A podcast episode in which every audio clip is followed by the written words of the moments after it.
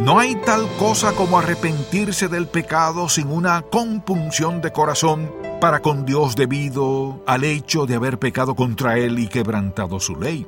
En segundo lugar, no existe el arrepentimiento genuino a menos que demos la vuelta y vayamos en dirección contraria. Dios, lo siento, no voy a hacerlo otra vez. ¿Cuántas veces ha dicho eso y luego comete el mismo pecado? Bienvenido en contacto, el Ministerio de Enseñanza Bíblica del Dr. Charles Stanley, donde hoy se nos enseña qué tenemos que hacer para vivir una vida santa. A continuación, la segunda parte del mensaje el llamado de Dios al arrepentimiento genuino. Y bien su amigo afirma que él es creyente. Pues cuénteme al respecto, le dice usted.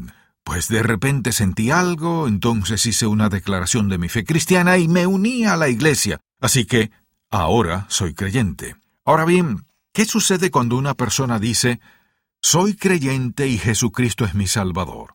Pero no se aprecia ningún cambio en su vida.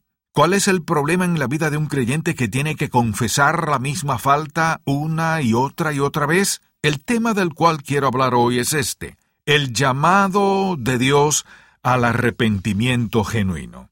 Y alguien dirá, ¿qué quiere decir con eso? Uno de los mejores ejemplos de lo que significa el arrepentimiento genuino se halla en este pasaje que es muy conocido.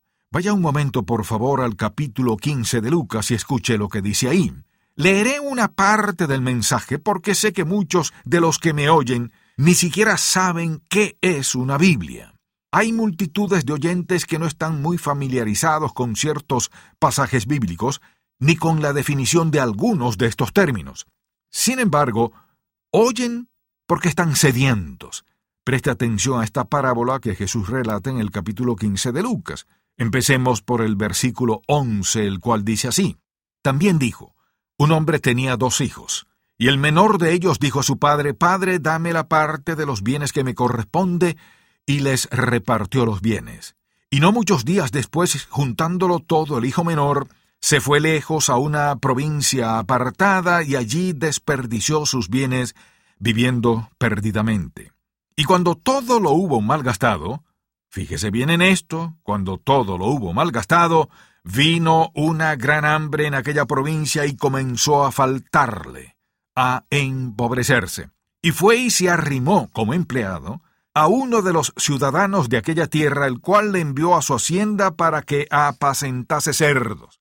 Piense ahora en la forma en que Jesús expresa la situación de este joven judío, quien ha llegado tan bajo que ahora está alimentando cerdos en una porqueriza, lo más indigno que le podía pasar ya que tiene que competir con los cerdos por la comida. Escuche, esta persona lo había malgastado todo. Había una hambruna severa en esta región y al verse al borde de la ruina es contratado por un hombre quien lo envía a alimentar cerdos. Lucas 15 versículo 16. Y deseaba llenar su vientre de las algarrobas que comían los cerdos, pero nadie le daba. ¿Dónde estaba este hombre? en la situación más indigna. Es decir, vivía en pecado y lo había perdido todo, pero de repente Dios captó su atención. Ahora bien, lo que quiero que vea es que este es un cuadro del arrepentimiento genuino. Pero si estas dos cosas que acabo de mencionar no suceden, entonces no hay un arrepentimiento genuino. Ve ahora lo que dice en los versículos 17 al 19 de este mismo capítulo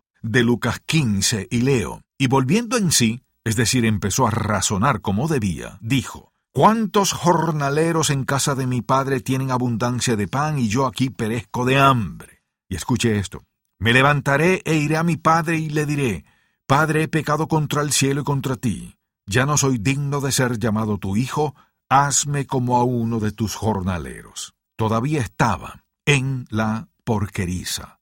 ¿Pero qué ha pasado? Se ha dado cuenta de dónde está y se ha dado cuenta de lo impotente que es, y ahora ha tomado una decisión. Miren lo que haré. Pero si aún estaba en la porqueriza, ¿cómo sé yo que hablaba en serio? Pues veamos cómo nos damos cuenta de que hablaba en serio. Veamos los versículos 20 al 22 de Lucas 15. Y levantándose vino a su padre, Y cuando aún estaba lejos lo vio su padre y fue movido a misericordia y corrió y se echó sobre su cuello y le besó. Y el hijo le dijo, Padre, he pecado contra el cielo y contra ti, y ya no soy digno de ser llamado tu hijo. Pero el padre dijo a sus siervos, Sacad el mejor vestido y vestidne, y poned un anillo en su mano y calzado en sus pies. Tengamos una gran fiesta. Mi hijo ha vuelto a casa. ¿Cómo saber si éste se arrepintió genuinamente de haber abandonado su casa, de haber vivido en pecado y de haberlo despilfarrado todo? Porque no solo se dio cuenta de eso, sino que dijo, esto es lo que haré. Y lo hizo. La pregunta es esta. ¿Cuál es la diferencia? La diferencia es que abandonó su antigua vida en la porqueriza. Hay muchas personas que viven hoy espiritualmente hablando, en una porqueriza han llegado a una corrupción espiritual absoluta, viven en pecado y en desobediencia a Dios, y aunque tienen toda clase de cosas, ahí es precisamente donde están. Y muchas de ellas nunca arreglan su vida con Dios hasta que se ven sumidas en la porqueriza y ya lo han perdido todo. ¿Permitirá Dios que usted lo pierda todo? Así es, no le dejará ni una sola cosa. Y eso es malo. Cualquier cosa que lo lleve a usted hasta Dios tiene que ser algo bueno. Y puede ser que usted diga, mire, yo le he perdido todo. Y si Dios fuera un Dios bueno, no lo habría permitido. ¿Sabe por qué lo ha perdido todo? Porque Él está tratando de captar su atención. ¿Cómo captó Él la atención de este joven, permitiendo que lo perdiera todo? Y lo mismo sucede con muchas personas. Estas tienen que perderlo todo antes de que Dios pueda captar su atención. Dios las ama y puede hablar a su corazón. Y también puede usar a otras personas para que les den testimonio. Pero nada cambiará mientras su voluntad no haya sido quebrantada y mientras no reconozcan que todas sus decisiones, todas sus confesiones, todas sus promesas y todas sus buenas obras no sirven de nada. Usted no puede enderezar su vida. Es Dios quien debe cambiar su espíritu. Y el arrepentimiento es un cambio en esa vida. No se trata de hablar al respecto ni de hablar acerca de lo mal que se siente usted, ni de decirle a Dios que está en la porqueriza y que por favor escuche su oración ya que necesita su ayuda, sino que se trata de un cambio. Y ese cambio se produce cuando usted responde a una confesión y un arrepentimiento genuinos, lo cual consiste en una aflicción sincera a causa de su pecado. No se trata solo de una buena disposición sino de permitir que Dios cambie su rumbo y lo ayude a abandonar su antigua senda y a andar por una diferente. Esa es la razón por la cual las iglesias están repletas de personas que todavía están perdidas. Estas han tomado una decisión y le han dicho a Dios esto y lo otro, pero nunca se han arrepentido de su pecado. Por eso aún viven en pecado y la tragedia es predicar un evangelio que tolera el pecado y que jamás lleva a la gente a darse cuenta de que la salvación consiste en un cambio absoluto y eterno en la vida de una persona. No es tan solo un cambio en mi comportamiento, aunque eso también vendrá, ni tan solo un cambio en mi conducta, mi conversación y mi carácter, sino un cambio eterno que se produce cuando una persona recibe a Cristo como su Salvador y hay una relación genuina con Él. Así que, si usted piensa en cuál es la implicación de esto, lo que esto demanda es que algo debe suceder en la vida de una persona, debido a lo cual se produce un cambio de carácter, un cambio de conducta, un cambio en sus acciones, cambio, cambio, cambio. Por tanto, si usted ve a alguien que profesa ser creyente, y éste o ésta aún tiene una vida libertina, debe examinar su fruto, porque tiene que haber un cambio. Y Jesús dijo, por sus frutos los conoceréis. Mire, no podríamos encontrar un ejemplo más perfecto de arrepentimiento y salvación genuinos que el que vemos en este pasaje. Por tanto, si usted no es creyente y quiere ser salvo, ahí mismo está lo que debe de hacer. Pero preste mucha atención, ya que usted debe estar dispuesto a reconocer su culpabilidad delante de Dios. Y también tiene que haber, escuche bien, una contrición genuina y de corazón por el hecho de haber pecado contra su Padre Celestial. Esta idea de decir con frivolidad, bueno, usted sabe, voy a confiar en Jesús, no es propia de la Biblia, ya que usted no lo conoce a Él.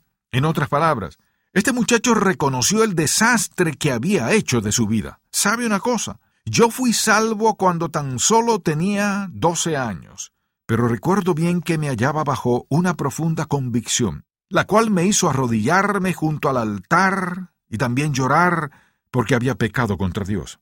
A mis doce años, ni siquiera sabía cuántos pecados había cometido, lo cual me hace pensar hoy en esas personas que viven inmersas en toda clase de maldad y que dicen, lo que haré será unirme a la iglesia.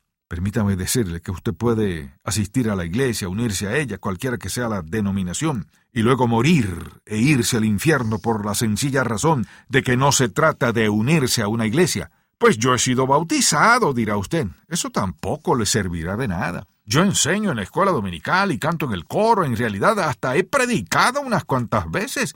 Tampoco eso le ayudará. Un momento, dice usted. Quiere decir que si yo estoy dispuesto a levantarme y predicar y enseñar y ayudar a la gente a entender la verdad. ¿Eso no me llevará al cielo? Por supuesto que no. Porque escuche lo que dijo Jesús en Mateo capítulo 7 versículos 21 al 23. No todo el que me dice Señor, Señor entrará en el reino de los cielos, sino el que hace la voluntad de mi Padre que está en los cielos. Muchos me dirán en aquel día, Señor, Señor, no profetizamos en tu nombre, y en tu nombre echamos fuera demonios, y en tu nombre hicimos muchos milagros. ¿Y cuál es la respuesta de Jesús en este juicio?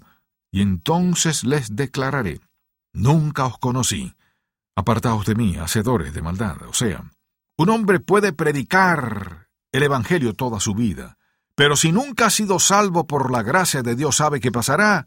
Cuando muera, no irá al cielo.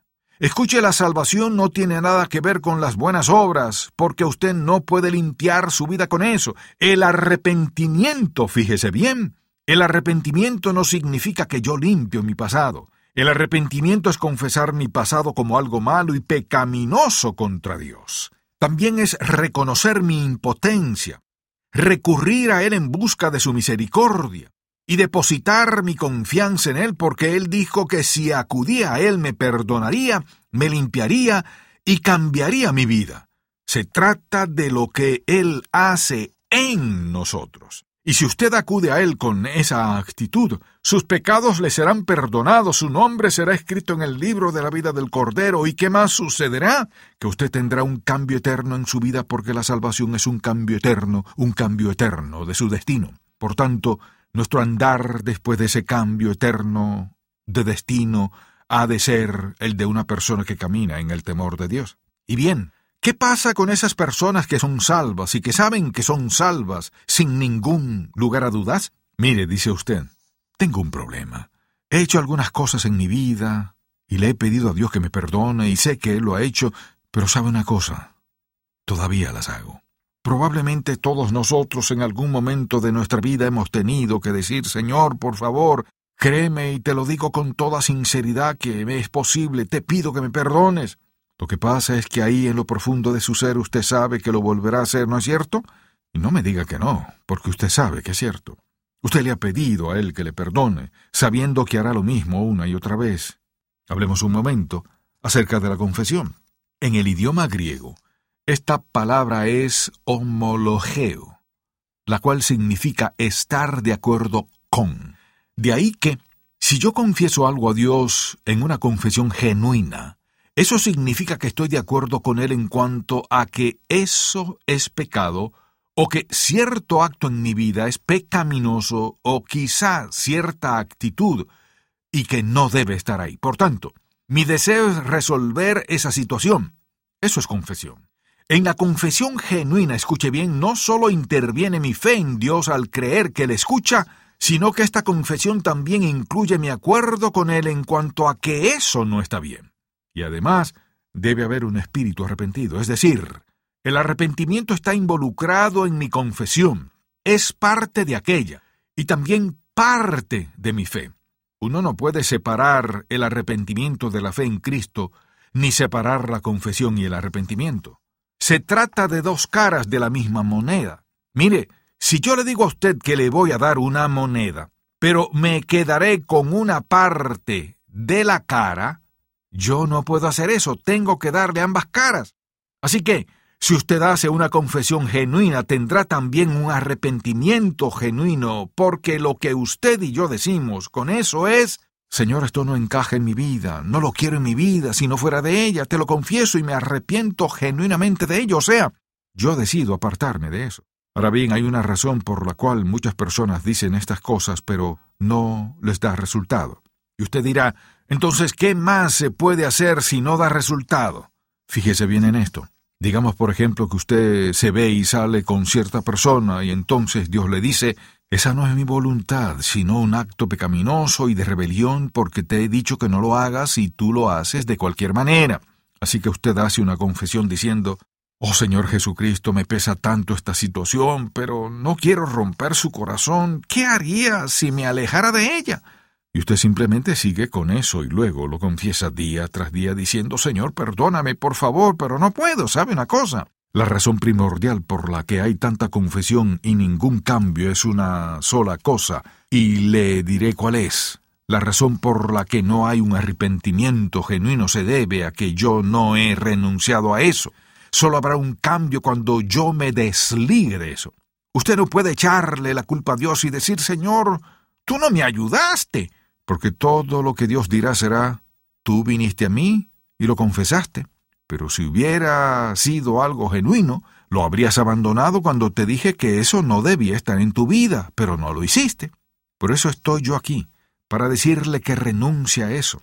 El renunciar es la clave del arrepentimiento genuino. Estoy dispuesto a dejar atrás lo que Dios dice que no debe estar en mi vida.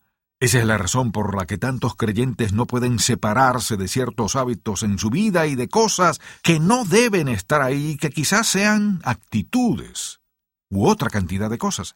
Estos no están dispuestos a renunciar a esas cosas y por eso no pueden separarse de ellas. Tan solo quiero mantenerme ahí un poquito más. Mire la obediencia incompleta que es desobediencia. Esa es la razón por la que no hay un arrepentimiento genuino, porque no hay una decisión de abandonar esas cosas, de dejarlas a un lado. Escuche lo que dice la Biblia de manera muy evidente. Capítulo 28 de Proverbios, versículo 13. El que encubre sus pecados no prosperará, mas el que los confiesa y se aparta alcanzará misericordia. No se trata de confesar, es confesar y apartarse. Por tanto, hagas esta pregunta. Hay algo en mi vida que Dios sigue recordándome mientras yo continúo diciéndole, muchas gracias Señor, te lo agradezco, me preocuparé de eso uno de estos días, tan solo muéstrame lo que quieres que haga. Sin embargo, en dicha confesión debe haber un espíritu de arrepentimiento, o solo serán puras palabras. Además, ahí dice que Él nos limpiará de toda maldad, pero no me limpiará mientras éstas sean nada más que palabras. Fíjese en esto. ¿Cómo puede Él limpiarme si yo sigo aferrado a eso? Pero si lo confieso genuinamente y me aparto, ¿qué hará Él? Producirá un cambio. ¿Por qué Dios no quiere el pecado en nuestra vida? Porque nos ama tanto que no puede permitir que destrocemos y arruinemos nuestras vidas y que lo despojemos de la gloria y la honra que Él merece. Ahora bien, si yo preguntara, ¿cree usted que Dios es un Dios bueno? ¿Qué responderíamos todos? Claro que sí, Él es bueno. ¿Y Él quiere lo mejor para usted? Sí, diríamos todos. ¿Lo privaría Él a usted de alguna cosa buena? No. Entonces, ¿por qué no confiamos en Él? Piénselo. Usted no querrá estar de pie delante de Dios uno de estos días y cuando Él le diga, si tan solo hubieras dejado a un lado eso, mira todo lo que te aguardaría. Decimos que confiamos en Él, pero al mismo tiempo escogemos algo inferior y nos aferramos a eso cuando Él no quiere que lo tengamos, ya que tiene algo mejor para nosotros. Esa es la razón de su insistencia. Así que, en eso consiste el arrepentimiento, y es usted quien decide. ¿Quiere tener o no lo mejor de Dios? Mi oración es que usted elija lo mejor, que reconozca su pecado y que le diga a Él que no merece nada. Pídale misericordia y perdón también que Él lo limpie mientras usted le entrega su vida, deposite su fe en Él como su Salvador y Señor, y al volverse a Él, al mismo tiempo usted se apartará de su pasado y entrará entonces en una nueva vida la cual Él ha provisto para usted. Ahora bien, si eso no ha ocurrido, usted no puede ser salvo, ni está eternamente seguro.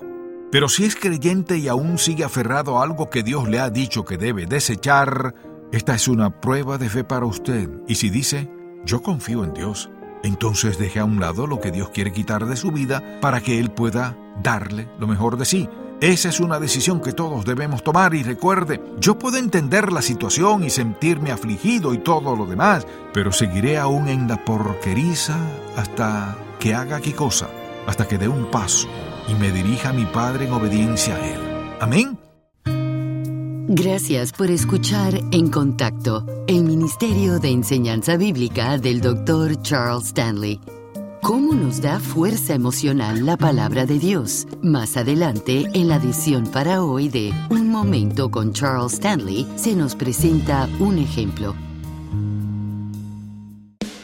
Si desea adquirir el mensaje de hoy, el llamado de Dios al arrepentimiento genuino, así como otros materiales que le ayudarán en su crecimiento espiritual, llámenos al 1-800-303-0033 dentro de los Estados Unidos y Puerto Rico o visite encontacto.org. ¿Qué tanto está dispuesto a confiarle a Dios? Mi familia. Mi hogar. Cuando todo vaya bien y cuando las cosas no vayan tan bien. Estoy dispuesta, pero no sé cómo confiar en Dios por completo. Si lo amamos de verdad y si realmente creemos que su amor es perfecto, confiaremos en Él en los momentos más difíciles. ¿Puede aún confiar en Dios? El libro más reciente del Dr. Charles Stanley, ya disponible. Visita en contacto.org diagonal confiar. Del corazón del pastor es una carta de enseñanza bíblica con una audiencia de más de un millón de personas. Este recurso mensual del Dr. Charles Stanley es gratuito mediante una suscripción impresa o electrónica. Este mensaje le ayudará a fortalecer su andar con Cristo. Para recibir la carta mensual del corazón del pastor, llame al 1-800-303-0033 o visite en contacto.org diagonal DCP. El dolor y la pena pueden ser a menudo abrumadores. La palabra de Dios habla a los cristianos incluso en tiempos de tristeza. A continuación, escuchemos la edición para hoy de Un Momento con Charles Stanley. Quisiera compartirles lo que dice el Salmo 119, versículo 28. Me gustaría que note algo aquí. Salmo 119, 28 dice así se deshace mi alma de ansiedad, susténtame según tu palabra. Cuando pasamos por momentos difíciles y nuestro corazón está apesadumbrado y estamos afligidos quizás por algo en nuestra vida o algo en la vida de otra persona o por alguna pérdida, tristeza, angustia o carga, ¿Qué dice Dios? Él dice, mi alma, mi alma llora por el dolor, fortaléceme según tu palabra. Es decir, debemos ir a la palabra de Dios, debemos escudriñarla. Ahora bien, usted dirá, ¿cómo puede la palabra de Dios tratar con mi dolor? Mire, esto es lo que pasa. Cuando estemos afligidos en nuestro espíritu y estemos sufriendo por algo y abramos la palabra de Dios, esto es lo que descubriremos, se nos recordará que Dios nos ama, que se preocupa por nosotros, que está personalmente interesado por nosotros. ¿Y sabe qué? No importa lo que esté pasando y lo difícil que sea, si la palabra de Dios me recuerda que Él me ama, se preocupa, está caminando conmigo a través de esto, mi dolor, escuche, mi dolor se va a convertir en un sentido de paz y alegría porque ese es el poder de la palabra de Dios. Si el mensaje de hoy ha impactado su vida, visite encontacto.org y aprenda más de las enseñanzas del Dr. Stanley. Mañana se nos recordará que cuando la palabra de Dios se vuelve parte de nuestro pensamiento, renovamos nuestra mente y empezamos a pensar como Dios. Espero que pueda sintonizarnos para más de En Contacto, el Ministerio de Enseñanza Bíblica del Dr. Charles Stanley. Este programa es una presentación de Ministerios en Contacto, Atlanta, Georgia, y permanece en esta estación gracias a sus oraciones y donativos.